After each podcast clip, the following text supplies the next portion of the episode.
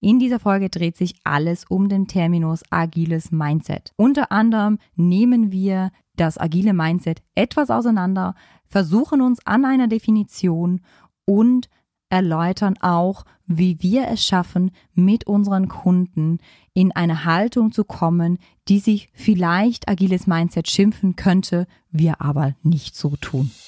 Herzlich willkommen zum Agile Growth Podcast dem Podcast für alle Berufstätigen, die durch agile Methoden mehr Zufriedenheit in ihrem Leben erschaffen möchten. Von und mit den Two Agilists. Herzlich willkommen zum Agile Growth Podcast und während ich gerade aus dem Fenster gucke, tropft hier so der Regen auf die Allgäuer Berge. Ich sehe wunderschöne Blumenbeete hier ranken. Es ist gerade ein regnerischer Sommertag und wir haben ein bisschen philosophiert über das Thema des agilen Mindsets.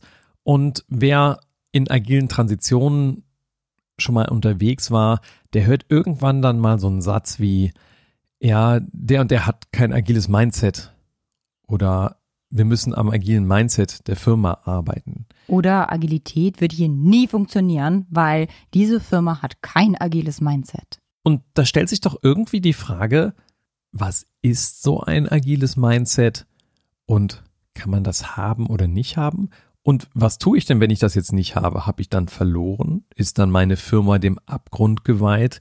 Geht die dann in der Corona-Rezession automatisch den Bach runter?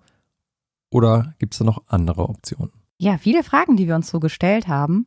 Und als Einleitung, wir sind auf der Wanderung, die wir gestern gemacht haben, relativ schnell zum Schluss gekommen, irgendwie ist dieser Terminus agiles Mindset ein ziemlicher Bullshit. Weil es ist nirgendwo definiert, was so ein agiles Mindset sein sollte. Es, wir haben jetzt auch keine, keine Definition gefunden, was jetzt eine agile Kultur sein sollte.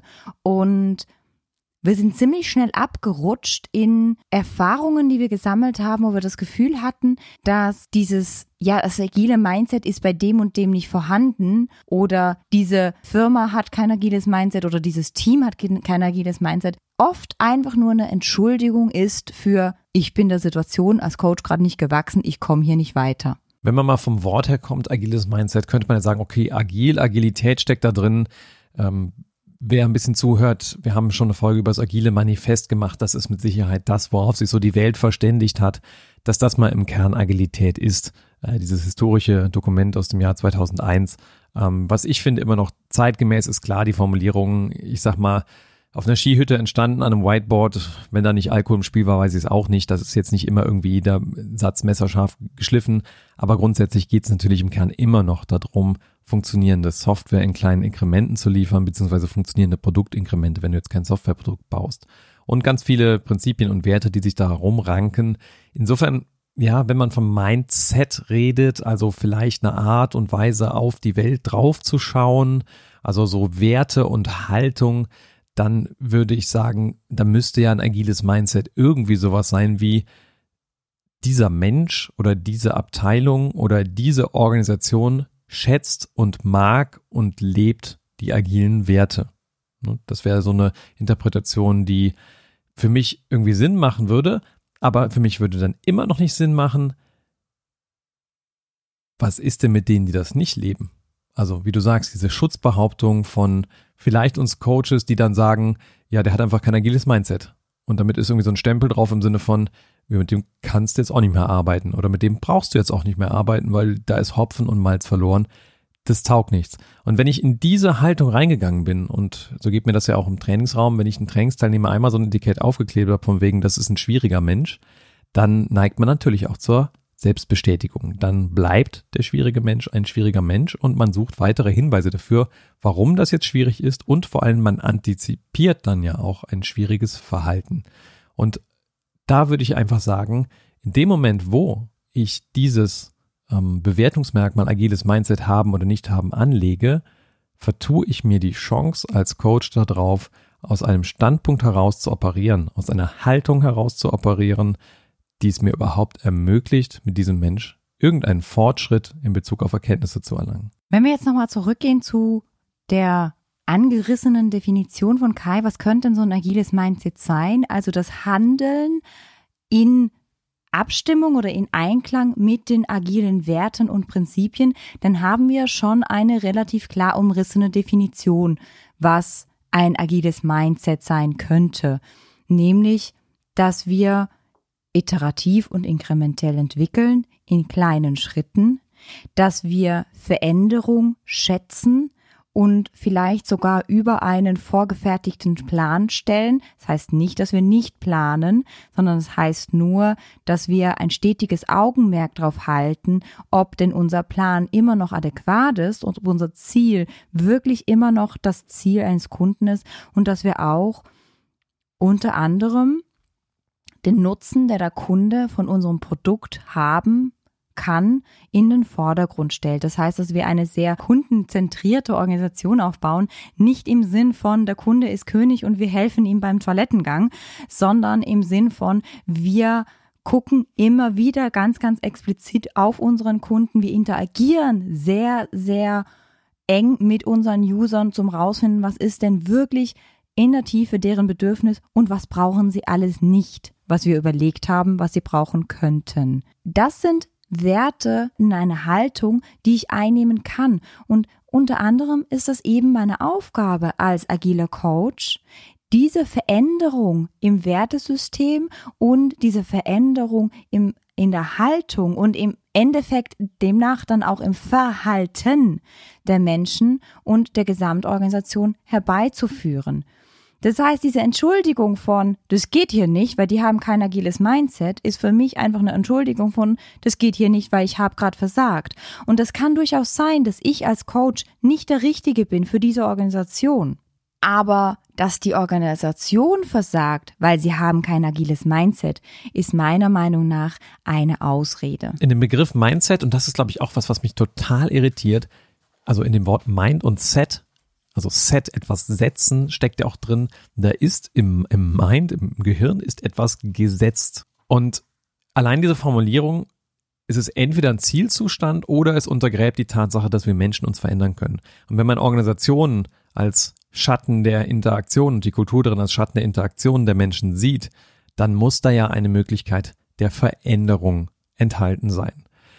Also kleines Plädoyer dafür, diesen Begriff agiles Mindset einfach zu streichen. Ähm, ich wird einfach bevorzogen, von einer Haltung von Agilität zu sprechen oder von vielleicht gelebter Agilität. Und ich glaube, es geht noch nicht mal nur um den Begriff, sondern es geht tatsächlich auch um die Art und Weise, wie man mit diesem Begriff operiert, nämlich eben diese Schutzbehauptung, der hat kein Mindset oder dieses, was wir im westlichen Kulturkreis so gerne machen, benennen und bewerten. Wie dient uns das? Ja, das führt auch im Zweifelsfall nur dazu, wenn du kein agiles Mindset hast aus Sicht der Coaches, dann bist du was? Minderwertig in der neuen Kultur, ungebraucht, ungewollt.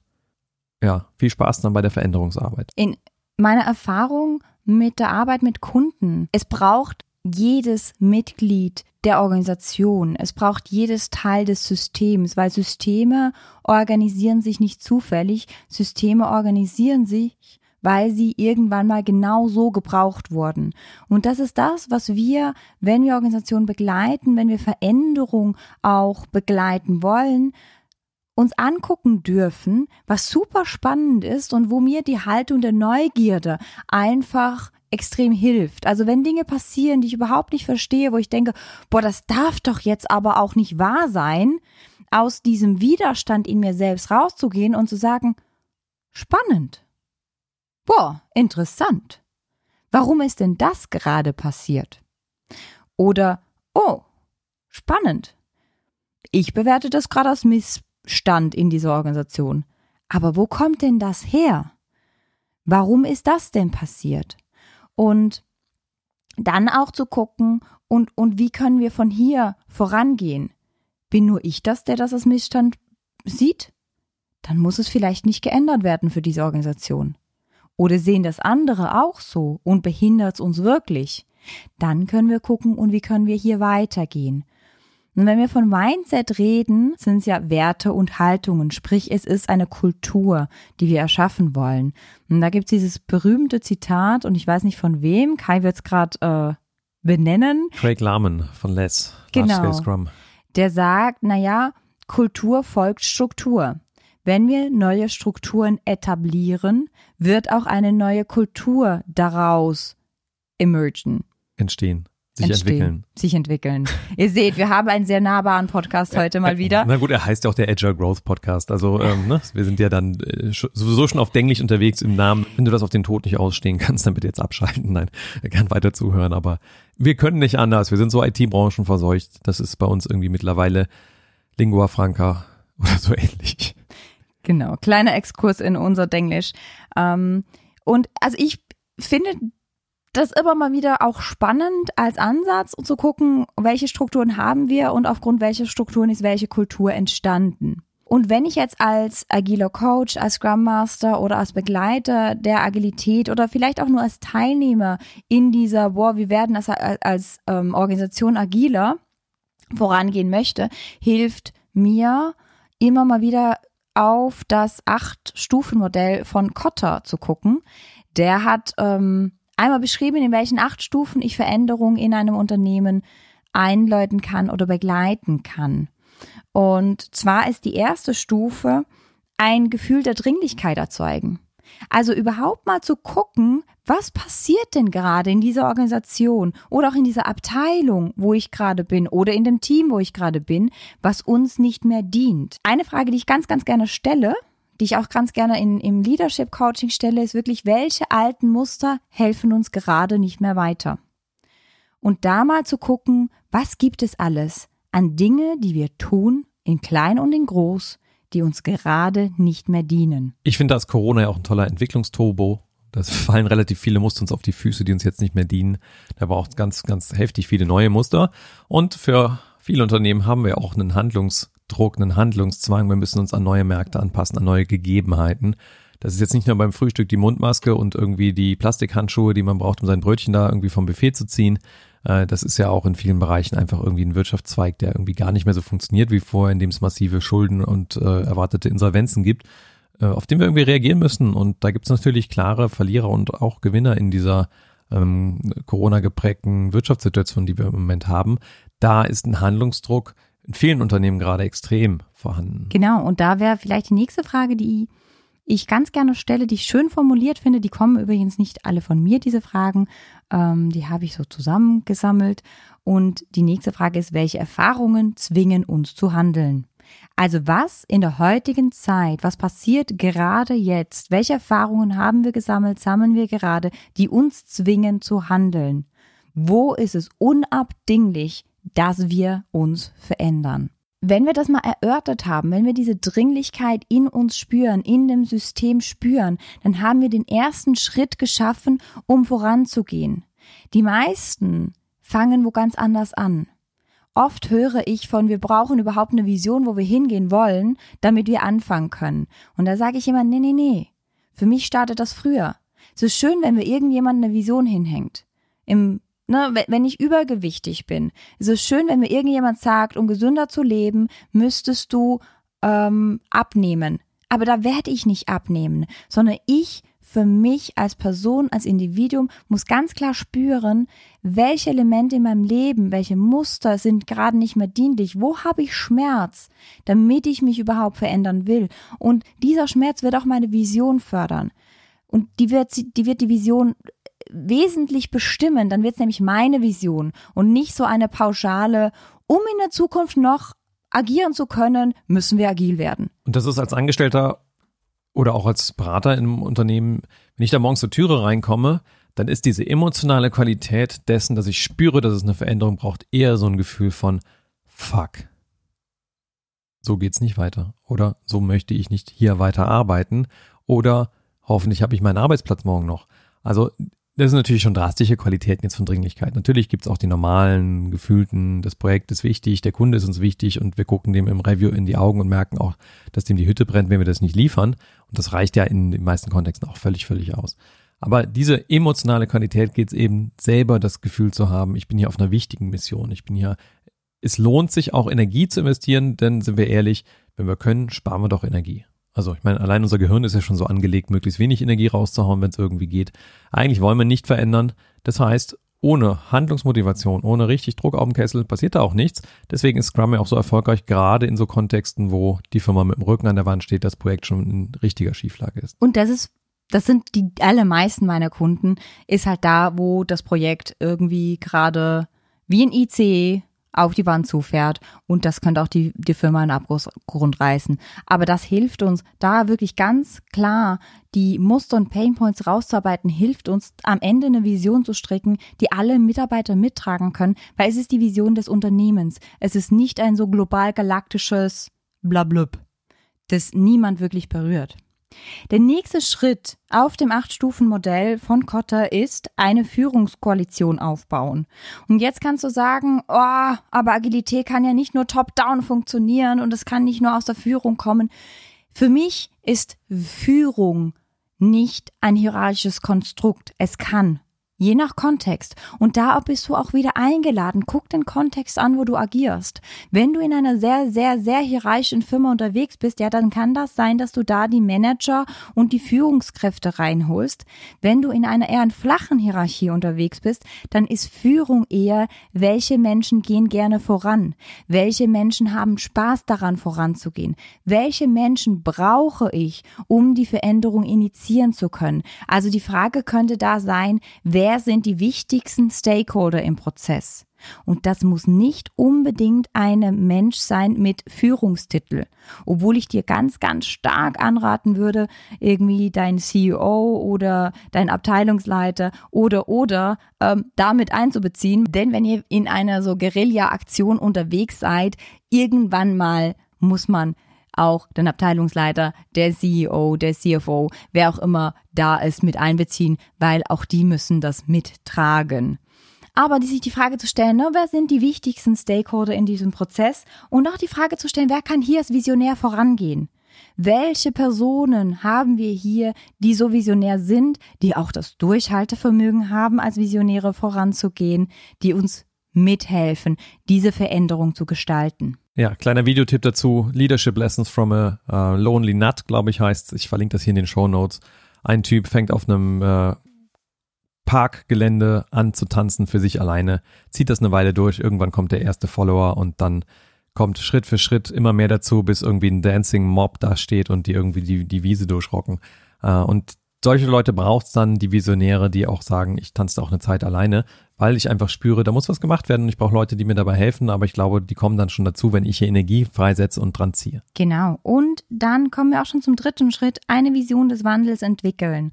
Das heißt, mit den Leuten, die ich dann am Tisch habe, fange ich an, eine Vision des Wandels zu entwickeln. Und da kann es ganz hilfreich sein, mal zu gucken, welche Erfolgsgeschichten, auf welchen Erfolgsgeschichten basiert denn die neue Kultur? Auf welchen Säulen soll die neue Unternehmenskultur basieren? Das kann eine gute Ausgangsfrage sein, wenn ihr euch die stellen wollt. Oder auch, woran würden wir sehen, dass wir uns kontinuierlich verbessern, was ja eine der Grundhaltungen ist von Agilität und von einem, von einem agilen Wertesystem. Und da einfach mal zu gucken, was würde denn dann passieren, auf welchen neuen Mustern würde die Kultur basieren und wie können wir daraus eine Vision für uns als Unternehmen, als Abteilung spinnen. Und was ich ganz hilfreich finde, ist auch wirklich nochmal zu ergründen, welchen Werten wird die neue Kultur zugrunde liegen. Und da nicht diese pauschal galaktischen Werte reinzuarbeiten, sondern wirklich zu gucken, und was heißt es in unseren Worten? Was heißt es in den Worten von unserer Organisation? Was ist uns wichtig? Und da können Werte wie zum Beispiel Sicherheit, weil sie nicht unbedingt ein agiler Wert ist, eine Rolle spielen. Wenn ich in einer Kultur bin, die unglaublich viel Sicherheit braucht, dann ist auch im neuen Wertebild, in der neuen Vision Sicherheit ein wichtiger Aspekt. Weil wenn ich das zu entfernt von der Organisation aufbaue, in der ich jetzt gerade bin, diese Vision, dann wird die nie ins Leben kommen, weil dann habe ich keine Verbindung zur Realität. Und schlussendlich muss man ja immer sagen, Agilität ist ja auch ein Werkzeug, also ein Mittel zum Zweck. Ich möchte damit ja ein geschäftliches Ziel erreichen und das kann ganz andere Kulturkomponenten beinhalten, als jetzt so die agilen Werte, die im agilen Manifest drin stehen. Und da ist ganz, ganz wichtig, dass ich mir an dem Tisch wirklich die Fragen stelle, welche Perspektive fehlt uns gerade noch? Heben wir hier zu sehr ab oder sind wir noch auf dem Boden? Und vielleicht auch nochmal bei den Stakeholdern zu gucken, oh, fehlt uns eine Perspektive, müssen wir eine weitere Person hinzuziehen. Das kann teilweise schmerzhaft sein, aber extrem lohnenswert. Und sich auch die Frage zu stellen, wie können wir unserer Kultur im Wandel aber auch getreu bleiben, weil sonst verlieren wir ganz, ganz viele Menschen und das ist schwierig. Damit kommen wir auch schon zum vierten Schritt, die Vision des Wandels kommunizieren. Und das ist eine harte Arbeit, die meiner Meinung nach oft vernachlässigt wird, auch von mir ganz, ganz oft vernachlässigt wird, weil nach dem dritten Schritt ist mir ja klar, wo wir hingehen wollen und los geht's. Und damit bin ich dann oft in der Vergangenheit die Dampfwalze gewesen, die Leute überfährt, die nicht mit an diesem Tisch gesessen sind, diese ganzen Prozessschritte und die, die ganzen Emotionen nicht mitbekommen haben und die dann mir nicht folgen konnten, weil ich einfach schon sieben Schritte zu weit war. Also da sich wirklich Gedanken zu machen, wie wollen wir diesen, diese, diese Vision des Wandels kommunizieren? Was ist für jeden einzelnen Mitarbeiter wichtig? Und was ich gelernt habe von einer ganz, ganz tollen Kundin von mir, ist wirklich hier in die Einzelgespräche zu gehen. Kleine Systemkorrekturen anzupassen, also das System zu verändern und in die Einzelgespräche zu gehen und zu gucken, wie fühlt sich das für dich an? Ist alles okay? Was ist deine Meinung dazu? Wie können wir dich besser mitnehmen? Klingt so ein bisschen bevormundend, aber ähm, was brauchst du, um mit uns auf diesem Weg zu gehen? Und da sind Einzelgespräche unglaublich wichtig und notwendig. Für den Product Owner in Scrum ist das ja häufig die Aufgabe mit einer Behäbigkeit wie Sisyphos entsprechend der den Stein immer wieder den Berg hinaufrollt, diese Vision in diesen Einzelgesprächen zu verkünden, in den Planungssitzungen, Planungssitzungen, ich bin schon so wasserfallig heute unterwegs, wahrscheinlich weil es regnet, in den Sprintplanungssessions entsprechend rüberzubringen, dass immer wieder klar wird, ach, deswegen tun wir das. Und deswegen ist es wichtig. Nachdem wir die Vision des Wandels kommuniziert haben, ist so der fünfte Schritt Hindernisse aus dem Weg räumen. Das heißt, kleine Experimente starten, gucken, wo führen sie hin? Also mal zu gucken, welche Schritte brauchen wir überhaupt für die Veränderung? Kleine, kleine Schritte definieren, in kleinen Schritten agieren und danach und nach alle Hindernisse, die wir finden, aus dem Weg räumen oder zu gucken, wie können wir sie umgehen. Ja, ein Scrum wieder built-in, ne? Scrum Master räumt die Hindernisse weg mit den anderen Leuten, die er so im Zugriff hat, kümmert sich darum, dass sie weggeräumt werden, muss er ja gar nicht selber machen. Aber da sind wir mit Scrum auch schon wieder fantastisch aufgestellt an der Stelle. Klar, wenn du jetzt irgendwie Change machst ohne Scrum, musst du ein bisschen gucken, wer tut's. Und äh, da findet sich dann schon jemand mit der ganzen Führungsenergie, die am Start ist, um entsprechende dringliche Vision umzusetzen. Der sechste Schritt, ganz, ganz wichtig, ist Erfolge schnell feiern. Es gibt nichts Schwierigeres für Mitarbeiter. genau. Es gibt nichts Schwierigeres für Mitarbeiter, wenn man nicht ganz schnell Erfolge erzielt und die schnell feiert. Also wenn wir wieder unser Beispiel vom Abnehmen nehmen, vielleicht hat da jeder von uns irgendwie ähm, einen Zugang zu. Es gibt doch nichts Bescheuerteres, als wenn ich meine Diät umstelle, anfange mehr Sport zu machen, mir zum Ziel gesetzt habe, fünf Kilo abzunehmen und die Waage bleibt stehen. Und sie bleibt stehen. Und sie bleibt stehen. Dann höre ich auf damit. Dann esse ich ja wieder Schokolade und Eis. Und da wirklich als Begleiter zu gucken, wo haben wir Erfolge? Wie kann ich die transparent machen und wie können wir die auch feiern? Also Ziele so setzen, dass wir sehr schnelle Erfolge erzielen können, so dass wir am Ball bleiben können als Menschen und motiviert bleiben. Der siebte Schritt geht weiterhin um Erfolge. Also da wirklich zu gucken, Erfolge konsolidieren und weitere Veränderungen initiieren.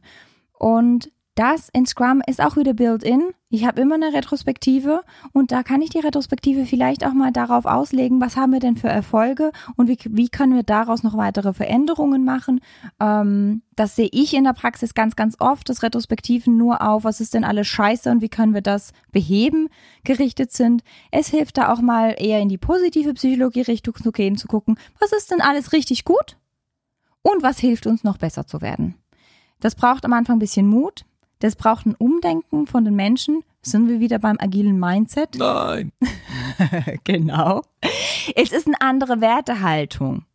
Und die ist aber sehr hilfreich. Und die darf trainiert werden. Und das ist so der Appell an alle, das darf sich verändern, das darf trainiert werden. Und da hat auch die Neuropsychologie uns gezeigt, unser Gehirn ist ausgelegt, Gefahren und Misserfolge zu erkennen.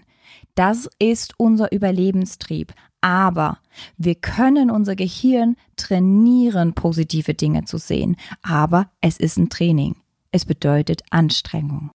Ja, die will man natürlich vermeiden. Deswegen brauchst du auch den Scrum Master, der in der Retrospektive genau darauf achtet, dass wir das trainieren und dass wir diese Erfolge feiern. Und der achte Schritt, der letzte Schritt ist, die neue Unternehmenskultur verankern. Also wirklich zu gucken, auf welchen Erfolgen, auf welchen Werten, auf welchen neuen Mustern basiert diese neue Kultur, die wir hier erschaffen wollten.